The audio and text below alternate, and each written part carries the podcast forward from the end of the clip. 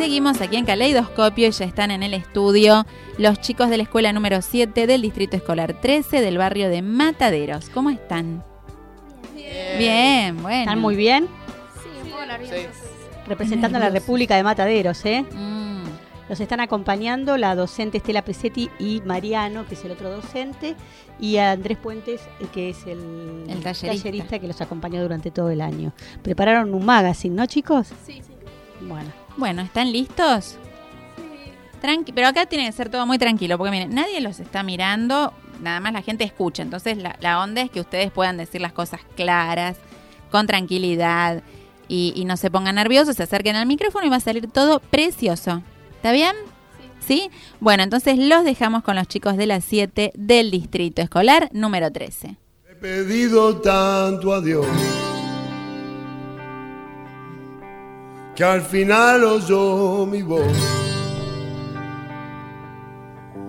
Por la noche a más tardar, mm, yendo juntos a la paz.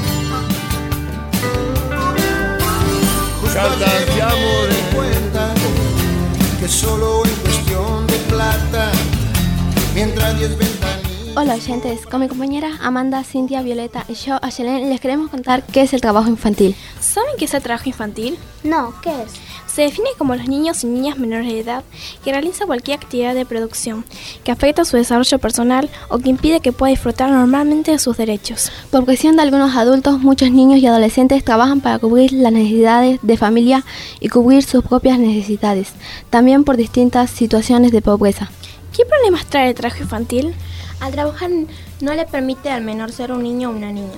En América Latina existen cerca de 17 millones de niños y niñas que trabajan.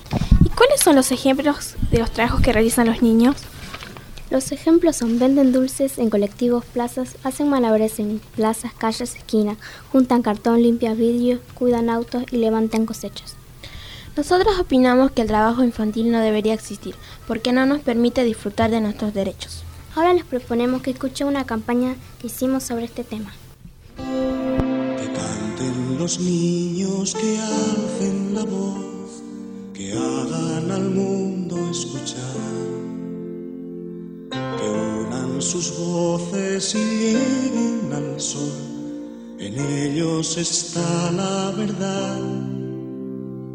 Que canten los niños que viven en aquellos que sufren dolor.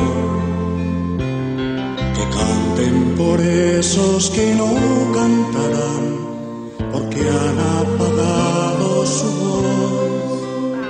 La escuela. No, hoy tienes que trabajar hasta las 12 de la noche. Es que yo quiero ir a la escuela. No, vas a ir a trabajar y te callas. Las razones por las cuales se deben evitar condiciones de explotación laboral en los niños y niñas son las siguientes. Si el trabajo no permite al menor ser un niño o una niña, por ejemplo, no le da espacio para jugar, tiempo normal para los niños del mundo. Si el trabajo atenta contra los derechos fundamentales del niño, decir no al trabajo infantil.